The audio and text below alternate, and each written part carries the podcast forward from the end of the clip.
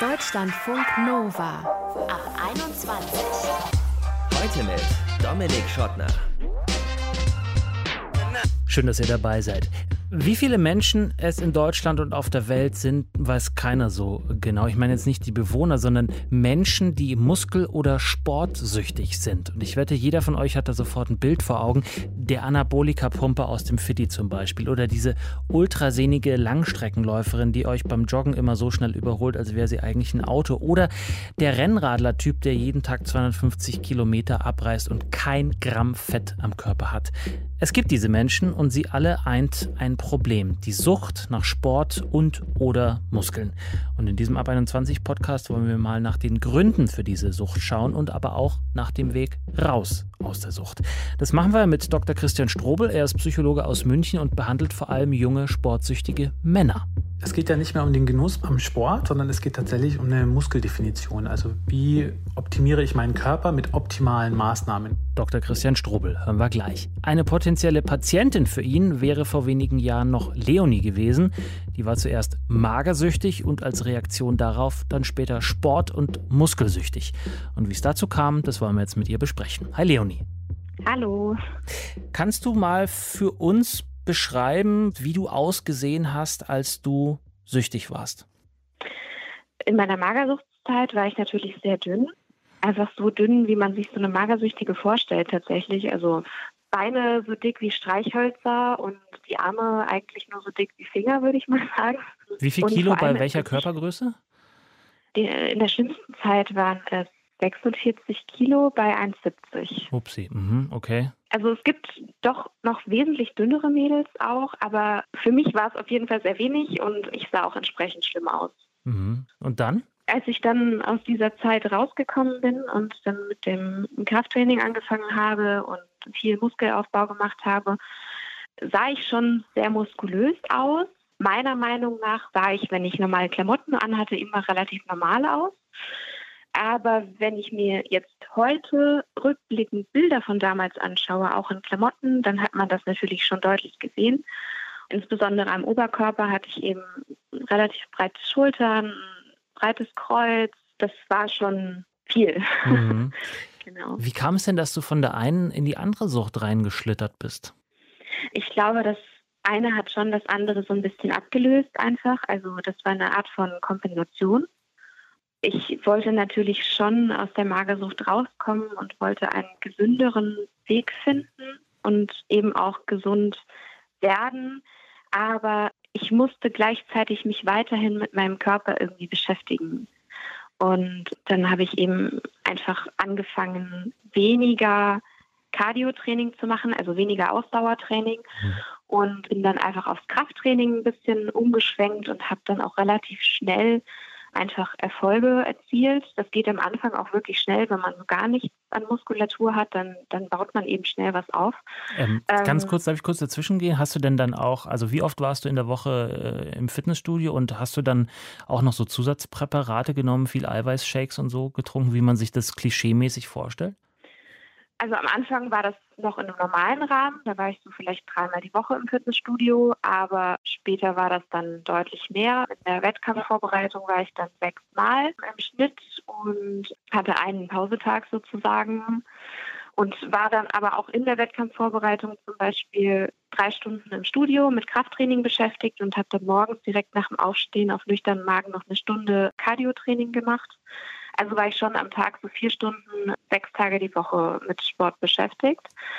Eiweißshakes habe ich gar nicht so viel genommen, weil ich eigentlich ein Fan davon bin, alles relativ mit natürlichen Lebensmitteln eben abzudecken. Mhm. Also in der Wettkampfvorbereitung fallen dann auch irgendwann zum Beispiel Milchprodukte ganz raus, die ja viel Protein enthalten, aber die wirken sich auch ungünstig auf den Wasserhaushalt aus Mhm. und auf die Haut, sodass mein Coach mir das dann damals gestrichen hat und dann ähm, Kichererbsen verordnet hat.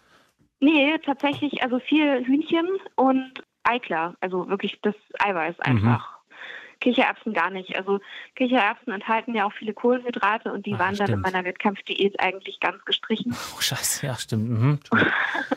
Genau, und dann war das hauptsächlich Fleisch. Und wenn ich jetzt daran denke, also ich ernähre mich jetzt heutzutage vegetarisch, was natürlich, also meiner Meinung nach auch damit zusammenhängt, dass ich halt so viel Fleisch konsumiert habe, dann, dann wird mir schon ein bisschen schlecht, wenn Mhm, ich mhm. denke. Naja, in den Massen, Ja. die man das braucht, ist das ja dann wahrscheinlich auch nicht das gute Biofleisch gewesen, nehme ich mal Nee, an. Ne? richtig, richtig. Wenn du sagst, vier bis sechs Stunden am Tag hast du dich deinem Körper gewidmet, was hast du da sonst noch so gemacht, beruflich oder Schule oder? Da bleibt ja nicht mehr Ähm, viel. Ich, genau, also ich habe zu der Zeit mein Volontariat gemacht. Also ich habe auch eine Ausbildung zur Redakteurin gemacht bei der Zeitung und ich habe das schon hinbekommen. Also ich habe halt morgens nach dem Aufstehen direkt, ich bin um fünf aufgestanden und habe dann eine Runde Cardio gemacht und bin dann zur Arbeit und dann nach der Arbeit bin ich direkt zum Sport und habe dann mein Krafttraining gemacht und dann, als ich nach Hause kam abends, habe ich noch mein Meal Prep gemacht für den nächsten Tag. Also ich habe immer sechs Mahlzeiten vorgekocht Mhm. Und ja, dann bin ich ins Bett. Also es war halt relativ wenig Zeit für soziale Kontakte. Mhm. Also Freundinnen war nicht so und oder Freunde oder Beziehungen vielleicht auch.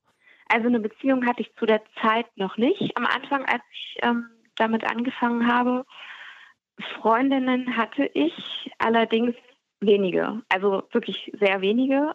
Ich kam damit aber auch ganz gut klar. Also ich bin jetzt nicht so das Socializing-Tier eigentlich. Ich sag mal, ich habe wenige Freunde, aber ich habe halt sehr gute Freunde und meine guten Freunde, die hatten auch damals Verständnis dafür und das war für die okay. Konnten die damit Ja, was anfangen, inhaltlich? Also waren die auch fitnessbegeistert? Nein, überhaupt nicht. Mhm. Haben die dir dann auch mal gesagt, so, Leonie, ist vielleicht ein bisschen zu viel? Oder also haben die da mal sozusagen dir ein bisschen das gespiegelt, was du da machst? Das war hauptsächlich meine Familie, die das gemacht hat. Die haben dann schon gesagt, bist du dir sicher und muss das sein und warum machst du das und so. Aber ich habe das halt immer erklärt und habe halt erklärt, warum ich das mache und das war dann okay. Also sie haben es dann akzeptiert. Wenn ich da jetzt rückblickend drauf schaue, dann denke ich mir natürlich auch, du hast total abgeblockt und wolltest das eigentlich gar nicht hören, was die da gesagt haben. Hm. Ja, so war das auch. Fandest du dich denn damals schön? Ja, ähm, es ist eine schwierige Frage, weil man ganz, ganz schnell den Blick für sich selber verliert. Man hat keinen realistischen Blick mehr für seinen Körper. Ich fand mich einfach normal und wollte noch muskulöser sein, ich wollte noch mehr und habe halt einfach nicht gesehen, wie ich wirklich schon aussah. Und deswegen ist das eine ganz, ganz schwer zu beantwortende Frage. Ähm, Hm. Nee, ich glaube nicht. Also ich ist so ein Zwischending irgendwie. So richtig zufrieden kann ich ja nicht gewesen sein, weil ich ja mehr wollte. Mhm. Aber du hast dich ja wahrscheinlich auch in einem Kreis bewegt, so oft wie du im Fitnessstudio warst, möglicherweise Social Media, wo dir aber ja wahrscheinlich auch gespiegelt wurde, du bist schön oder äh, das, was du machst, ist auch irgendwie, irgendwie gut, oder? Gab es da sozusagen so ein selbsterhaltendes System, in dem du dich bewegt hast? Ja, also man steckt natürlich schon in so einer Art Blase drin. Aber da ist das, wie man aussieht, ist einfach normal, ne? Also unter Gleichgesinnten. Alle sehen so aus. Genau, alle sehen so aus und alle machen irgendwie das Gleiche und so. Und dann ging es mir aber auch oft so, wenn ich dann irgendwie mal in der Stadt unterwegs war oder so und die normalen Menschen gesehen habe, dachte ich mir schon krass. Also du siehst schon krass aus im Vergleich zum Normalo. Mhm.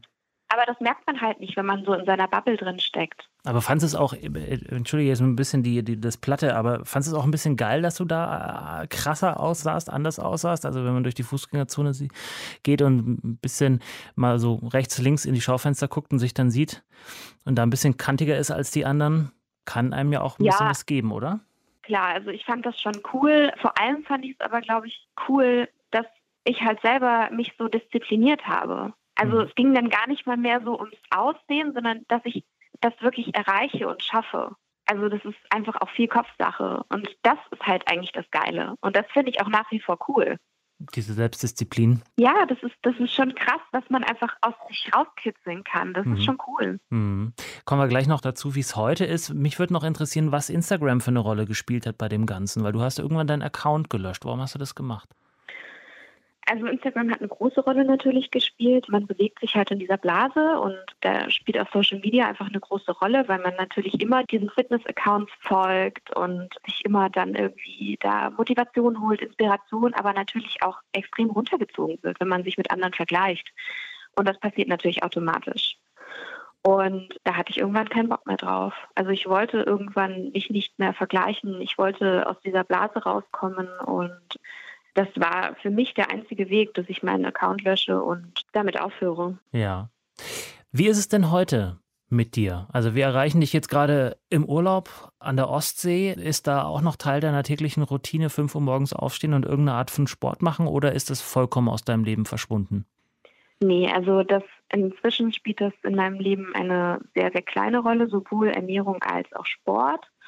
Zumindest exzessiver Sport. Also ich mache immer noch super, super gerne Sport. Im Moment, wenn ich jetzt zu Hause bin, äh, mache ich zwei bis dreimal die Woche ein Ganzkörpertraining aber gemäßigt. Ne? Also mhm. ich übertreibe es nicht, das ist jetzt kein intensives Training, sondern das mache ich einfach, weil es mir Spaß macht. Und wenn ich irgendwie mal Lust habe, laufen zu gehen, das mache ich jetzt im Urlaub ab und zu, dann gehe ich mal laufen. Und ich habe jetzt auch irgendwie Yoga für mich entdeckt und das mache ich auch ganz gerne. Aber das ist halt alles kein Zwang mehr. Also ich muss mich dazu nicht mehr zwingen, sondern ich mache das einfach, wenn ich Lust dazu habe und wenn ich jetzt irgendwie morgens mit meinem Freund zusammen im Bett liege und aufwache und mir denke, boah, nee, heute mache ich mal nichts, dann mache ich halt nichts und dann ist es für mich auch okay. Aber dein Freund ist Personal Trainer. Ja. Also das genau. heißt, das Thema spielt auch immer noch eine Rolle bei euch, zumindest im gesunden Maße. Eigentlich nicht. Also nee? ähm, für ihn ist es halt einfach ein Beruf. Mhm. Und wir reden dann abends, wenn er nach Hause kommt und äh, wenn ich von der Arbeit komme, reden wir ganz normal über unseren Alltag.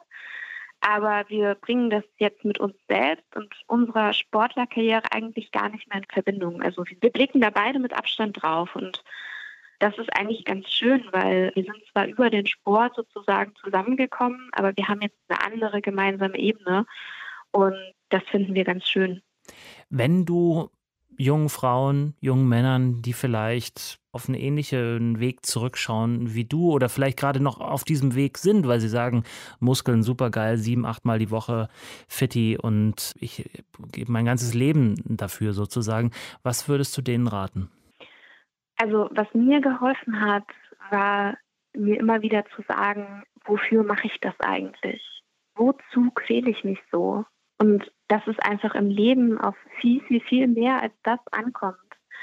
Ich möchte mein Leben genießen und das kann ich nicht, wenn ich jeden Morgen um fünf aufstehe, dann arbeiten gehe und dann Sport mache und dann Meal Prep mache, dann zieht mein Leben einfach an mir vorbei und das ist das Letzte, was ich möchte. Und das muss man sich immer wieder klar machen und sich auch klar machen, andere Menschen, die dich sehen, die interessiert es nicht, wie du aussiehst. Das ist völlig irrelevant. Und das ist auch immer wieder das, was mein Freund mir gesagt hat, dass ich einfach so, so, so viel mehr wert bin als ein Sixpack. Und es macht einen einfach nicht glücklich. Es macht einen nicht glücklich, wenn man eins hat. Und das habe ich mir immer wieder gesagt und das habe ich auch selber erfahren. Ich habe diese Erfahrung gemacht und das ist für mich okay und ich möchte das auch aus meinem Leben nicht streichen, aber ich bin einfach froh, dass ich da jetzt raus bin aus der Sache und mich auf andere Dinge fokussieren kann und Sport und Ernährung eben aus Spaß heraus mache und nicht mehr aus Zwang. Und das muss man sich einfach klar machen. Man lebt nur einmal. Das macht mich sehr, sehr glücklich, dass du das sagst und ich streichel dabei äh, genussvoll mein One-Pack, das ich mit mir rumtrage.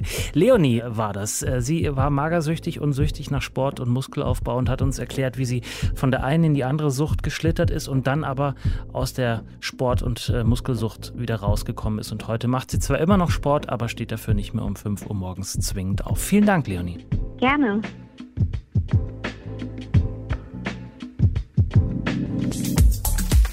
Deutschlandfunk Nova. Körperwahrnehmung ist eine seltsame Geschichte. Ich sag's euch, jeder von euch hat wahrscheinlich oder jede diesen einen Spiegel, wo man wirklich so, oh, ah, ah, mm, ah, toll, ah, toll, ah, oh, so schlank bin ich. Und dann gibt's diesen Spiegel, wo man am liebsten reindreschen würde, weil man aussieht wie, so, so möchte man sich dann in diesem Spiegel auch einfach nicht sehen. Das liegt natürlich in allererster Linie am Spiegel selber, wie der gebaut ist aber es liegt auch ein Stück weit an unserer verzerrten Selbstwahrnehmung. Ne? Die lässt uns ja allerlei Dinge nicht nur sehen, sondern auch mit unseren Körpern machen. In äh, Spanien hat man ein Experiment gemacht und hat äh, Menschen äh, gebeten, Körperavatare zu bewerten, also äh, Abbildungen von Körpern, die mit Hilfe von künstlicher Intelligenz erstellt wurden. Und da gab es einen Avatar, der entsprach den Maßen wie äh, die Probanden sich selbst eingeschätzt haben. Dann gab es einen Avatar, der den Idealwerten entsprach und dann gab es noch einen, der eben genauso aussah, wie die Probanden eben aussahen. Und das Interessante ist, die Bilder mit den echten Körpermaßen wurden oft viel positiver bewertet, wenn sie aus der Perspektive einer dritten Person betrachtet wurden, als wie wenn die Personen sich da selber quasi in dem Spiegel gesehen haben. Was sagt uns das? Öfter mal jemand anders fragen, ob man schön ist und nicht nur den Spiegel. Deutschlandfunk Nova. Mit 16 äh, war ich mal ein Jahr in den USA und da hatte ich das ulkige Fach Gewichtheben in der Schule. Weightlifting. Einfach weil es ging, habe ich mir gedacht, belege ich das mal. Und da war ein Mitschüler, der war auch 16, so wie ich. Der hat aber schon Steroide genommen, um fettere Muskeln zu bekommen. Und das hat auch tatsächlich ziemlich angeschlagen. Mit 16 Leute. Also nicht, dass es jetzt mit 26 okay und gut wäre, aber 16 fand und finde ich dann schon ganz schön hart. Und damals wie heute frage ich mich, warum macht man sowas? Warum pumpt man sich Chemie in den Körper, um den Körper dann so aussehen zu lassen, als wäre eine Kopie von Dwayne The Rock Johnson oder für die Älteren von euch Arnold Schwarzenegger oder für wie einer der vielen Fitness-Instagrammer mit perfektem Sixpack? Darüber will ich jetzt sprechen mit Dr. Christian Strobel. Er ist Psychologe und arbeitet mit jungen Männern, deren eigenes Körperbild sich so sehr verschoben hat, dass sie sich selbst schaden. Hallo Christian. Hallo. Wie stehst du zu deinem eigenen Körper? Ich glaube, wie jeder von uns wahrscheinlich, äh, habe ich ein gewisses Ideal von mir, auf jeden Fall. Aber ich versuche tatsächlich, und das ist, glaube ich, jeden Tag aufs Neue eine kleine Herausforderung, mich eigentlich so okay zu finden, wie ich bin.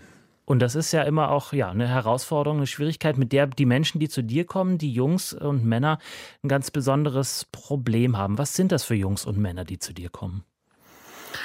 Das ist eigentlich ganz unterschiedlich. Also es sind tatsächlich überwiegend eher Jüngere, also so die Altersspanne, man sagt der Onset bei so einer Erkrankung ist so 19,5 Jahre, also es ist alles zwischen 14 und 25 würde ich sagen, aber ich hatte auch schon 40 und 50-jährige Patienten. Mhm. Erkrankung, wie nennt man die mit Fachbegriff? Das ist die Muskeldysmorphie, also es ist eine Unterart der Körperdysmorphenstörung, aber landläufig wird eigentlich auch der Begriff Muskel- und Sportsucht verwendet. Und wodurch zeichnet sie sich aus, diese Krankheit? Also erstmal so das Kernmerkmal ist die überbewertete Beschäftigung mit dem eigenen Körper. Das heißt, Muskelgruppen oder gewisse Körperteile werden als nicht so muskulös, wie man sie eigentlich hätte, empfunden, obwohl sie vielleicht aber schon übertrainiert oder sehr muskulös sind. Also es ist so eine Körperbildverzerrung. Die Betroffenen machen eigentlich ganz, ganz viel Sport, also daran erkennt man es immer ganz gut. Und oftmals kommen dann eben eher Leute aus dem sozialen Umfeld, also die Mütter, aber eben auch Freundinnen, Freunde, Familienmitglieder in die Ambulanz oder rufen an und sagen, ich glaube, mein Freund oder mein Bruder hat ein Problem. Was für Art von Sportarten machen die? Also ich kann es mir schon denken, aber vielleicht ist es ja nicht nur Fitness und Kraftsport. Hm. Überwiegend schon. Also da geht es wirklich, es geht ja nicht mehr um den Genuss am Sport oder diesen Spaß am Sport, sondern es geht tatsächlich um eine Muskeldefinition. Also wie optimiere ich meinen Körper mit optimalen Maßnahmen? Und die optimale Maßnahme zur Körperoptimierung ist eben nun mal das Fitnessstudio. Also nicht nur Fitnessstudio, aber schon überwiegend Fitnessstudio plus. Mhm. Ich frage nur, weil du ja auch sagtest, Sportsucht, nicht nur äh, Muskelsucht, sondern auch Sportsucht. Zum Beispiel denke ich gleich, ich habe mal ein Interview geführt mit einer Frau, die süchtig nach Laufen war, also nach Ultramarathon. Mhm. Sowas hast mhm. du dann weniger. Gibt's auch. Das ist so ein bisschen, ist ein bisschen schwierig. Da müsste ich so ein bisschen ausholen. Auch äh, in der klinischen Diagnostik ist es schwierig, da wirklich trennscharfe Kriterien. Und das sagt auch die Wissenschaft beziehungsweise das Fachpublikum sagt das auch ganz klar. Also es ist wahnsinnig schwierig, dieses Störungsbild einzuordnen. Ist es jetzt eine Anorexie? Ist es eine Sucht? Ist es eine äh, klassische Essstörung, also oder eine Magersucht, die sich einfach dadurch äußert, dass Patientinnen eben überwiegend laufen gehen und wenig Kalorien zu sich nehmen? Schlussendlich ist es alles so eine Grauzone und oftmals auch eine Durchmischung, also so eine Komorbidität. Ich habe eine Essstörung und eine Muskeldysmorphie gleichzeitig, also so eine Körperschemastörung und eine Essstörung oder eine Sucht, also eine stoffungebundene Sucht, würde man jetzt zum Beispiel bei der Sportsucht sagen. Da ist man sich nicht so einig und tatsächlich ist es auch so, wir versuchen ja die Patientinnen und Patienten nicht in Boxen zu stecken, aber die Diagnostik ist eben quasi das beste Tool, einfach zwischen Fachleuten zu kommunizieren. Und deswegen ist es oftmals schwierig, die Diagnostik zu machen, weil die Realität natürlich ganz anders aussieht. Wenn du schon sagst Diagnostik, wie geht man denn dann vor? Also ihr scannt den Körper, aber dann wahrscheinlich auch eine Befragung, oder? Wir gucken uns auf jeden Fall, gerade weil es im Beratungssetting ist, das ist eine Beratungsambulanz, in der ich auch arbeite, gucken wir uns einfach an, wie, wie ist das Leben dieser Person ne? oder was stört gerade und was ist vielleicht die Auffälligkeit oder die Schwierigkeit, wo wir vielleicht eben helfen können. Mhm. Jetzt wollen wir hier keine Patientengeheimnisse verraten, aber vielleicht gibt es so ein verbindendes Merkmal, was stört die Menschen in ihrem Leben? Warum gehen die übermäßig oft ins Fitnessstudio, um Muskeln aufzubauen? Also es gibt da viele Faktoren. Es, man spricht da von so einem biopsychosozialen Krankheitsmodell, also biologische Faktoren, Heredität, also eben Vererblichkeit natürlich auch, also Zwangsstörungen zum Beispiel in der Familie ist ein Faktor. Es ist natürlich auch ein sozialer Faktor. Also lebe ich in einer Gesellschaft, die einen starken Wert auf das Äußere legt oder auf Körperlichkeit. Und dann aber zuletzt eben diese psychologischen Faktoren. Und das wäre sowas wie zum Beispiel ein sehr fragiles Selbstwertgefühl. Also woraus generiere ich Selbstwert und wie ich am Anfang auch gesagt habe, ne, so jeden Tag ist eine Aufgabe, mich selber zu mögen. Ich finde, da ist sehr viel dran, weil man natürlich unterschiedliche Quellen des Selbstwertes haben kann. Ne? Also ich kann sagen, ich bin guter Zuhörer, ich bin guter Freund, bin guter Ehemann, bin guter Liebhaber, was auch immer. Aber äh, wenn ich tatsächlich eher eine sehr einstellige Idee von Selbstwert habe, wo eben zum Beispiel überwiegend die Körperlichkeit eine Rolle spielt. Also wie hübsch bin ich, wie definiert ist mein Körper, das ist natürlich eine ganz, ganz starke Voraussetzung für so eine Erkrankung. Hm. Körperkult ist ja jetzt überhaupt nichts Neues, auch wenn man meinen könnte, dass Instagram und Co. das nochmal auf ein ganz neues Level gehoben haben. Aber denken wir äh, in die deutsche Geschichte, die Nazis haben krassen Körperkult betrieben, aber auch schon in der Antike war Körperkult ziemlich weit vorne. Welche Rolle spielen die sozialen Medien da dabei? Da gibt es ein paar Studien, die ganz interessante Ergebnisse liefern. Also ähm, die sozialen Medien spielen eine ganz große Rolle insofern, als es um die Nutzungsart geht. Also wie nutze ich soziale Medien? Zum Beispiel dieses passive Konsumieren und dieser Vergleich mit anderen, der ist eben eine Voraussetzung dafür oder lässt mich eher Gefahr laufen, an so etwas zu erkranken wie einer Essstörung oder einer Körperschemastörung. Tatsächlich sind die Befunde relativ eindeutig, dass eine, sagen wir mal, negative Benutzung dieser sozialen Medien oder eine ungünstige Benutzung dieser sozialen Medien dazu führen kann. Nicht muss, also es gibt sicher auch protektive Faktoren. Es kommt darauf an, zum Beispiel, was für ein Elternhaus ich habe. Also habe ich Eltern, die mit mir darüber sprechen, was das mit mir macht, wie es mir damit geht, was für Bilder das sind. Habe ich Freunde, die vielleicht nicht so drauf sind. Also kann ich mich einfach wirklich in den reflektiven Austausch begeben. Also kann ich darüber sprechen und darüber nachdenken. Oder bin ich dem quasi schutzlos ausgeliefert? Das sind so Faktoren natürlich, die da auch eine Rolle spielen. Ja. Jetzt haben wir gesagt, es ist eine Krankheit, es ist eine Sucht. Die kommen zu dir, um sich dabei äh, helfen zu lassen, aus, von dieser Sucht wegzukommen. Wie geht ihr da vor? Da gibt es unterschiedliche Ansätze. Also keine Therapie und keine Beratung ist deckungsgleich, ist von Patient zu Patient eigentlich ziemlich unterschiedlich. Was man eigentlich immer am Anfang gerade machen kann, ist auf drei Ebenen zu gucken. Also erstmal eben das Essverhalten sich anzugucken und zu gucken, Ess- und Sportverhalten in dem Fall und zu sagen, okay, wie ernährt sich die Person? Ähm, meistens ist das dann doch eine sehr optimierte Ernährung, also kohlenhydratarm, eiweißreich, diese typischen Eiweißshakes, kein Zucker, kein Fett, äh, name it. Chicken and Rice, hat, meinte einer, ist so der Standard. Das erstmal anzugucken, sich wirklich auf einer ganz behavioralen, also verhaltenstherapeutischen Ebene anzugucken, wie verhalte ich mich, wie oft gehe ich ins Fitnessstudio. Zum Beispiel, ich hatte einen Patienten, der geht neunmal die Woche, jeweils drei Stunden. Und das dann ganz klar auch zu reduzieren, also eine Verhaltensänderung gleich schon am Anfang anzusetzen. Zusätzlich aber eben diese körperliche Ebene, also wie gehe ich mit meinem Körper um, wie fühlt sich mein Körper an. Und oftmals haben die Patientinnen und Patienten, in meinem Fall überwiegend Patientinnen, eine sehr funktionale Idee von ihrem Körper. Also mein Körper funktioniert, mein Körper ist stark und hart und der bringt mich eben weiter. Der ist mein Panzer, sowas zum Beispiel auf einer körperlichen Ebene, Körperakzeptanz, aber eben auch so Selbstzuwendungsübungen. Und dann aber auf einer psychologischen Ebene nochmal zu gucken, wie steht es um den Selbstwert, wie sicher fühle ich mich in sozialer Interaktion, was zum Beispiel gerade bei einer Essstörungsthematik eine wichtige Rolle spielt. Solche Dinge. Und dann steigen wir eigentlich in die Themen von Patient zu Patient sehr unterschiedlich direkt ein. Und äh, wie lange dauert sowas ungefähr im Schnitt, bis man ähm, von dieser Sucht wieder loskommt und nicht mehr neunmal, sondern vielleicht nur noch ein, zwei, dreimal in der Woche ins Fitnessstudio geht? Ja, das ist immer so die Gretchenfrage. Ich wünschte, ich könnte sagen 13 Mal, aber das, also das ist sehr unterschiedlich. Schlussendlich zahlen die Krankenkassen bis zu 80 Sitzungen jetzt in dem Verfahren, Ui. beziehungsweise 60 Sitzungen, ja, das ist eine ganze Menge. Einmal die Woche ist man beschäftigt. Aber es lohnt sich und tatsächlich kommt es immer darauf an, wie tief möchte ich gehen. Ne? Also möchte ich erarbeiten, woher mein Selbstwert in frühester Kindheit schon kommt oder möchte ich erarbeiten, wie meine sozialen Fähigkeiten in jüngster Kindheit schon gestaltet worden sind oder geht es mir darum, mein Ess- und Sportverhalten zu verändern? Bei so oberflächlichen Veränderungen ist sicher eine geringere Stundenzahl nötig, äh, je tiefer man möchte und vielleicht auch je nachhaltiger unter Umständen man auch irgendwie Veränderungen bewirken möchte, desto länger dauert es. Und es kommt natürlich auch auf die Krankheit des Patienten, der Patientin an sagt Dr. Christian Strobel, Psychologe aus München. Er arbeitet mit jungen Männern, deren eigenes Körperbild sich so sehr verschoben hat, dass sie sich selbst schaden durch übertriebenen Muskelaufbau zum Beispiel. Wenn ihr uns eure Geschichte dazu erzählen wollt, könnt ihr das natürlich sehr gerne tun. Per Mail unter mail.deutschlandfunknova.de oder per Sprach- oder Textnachricht bei WhatsApp. Die Nummer ist 0160 91 36 08 52. So, und das war der Ab 21 Podcast. Am Mikro war für euch dieses Mal Dominik Schottner. Danke fürs Zuhören. Bleibt geschmeidig und bleibt gesund. Bis zum nächsten Mal. Ciao. Deutschlandfunk Nova. Ab 21. 21. Die Podcasts jederzeit auch auf deutschlandfunknova.de.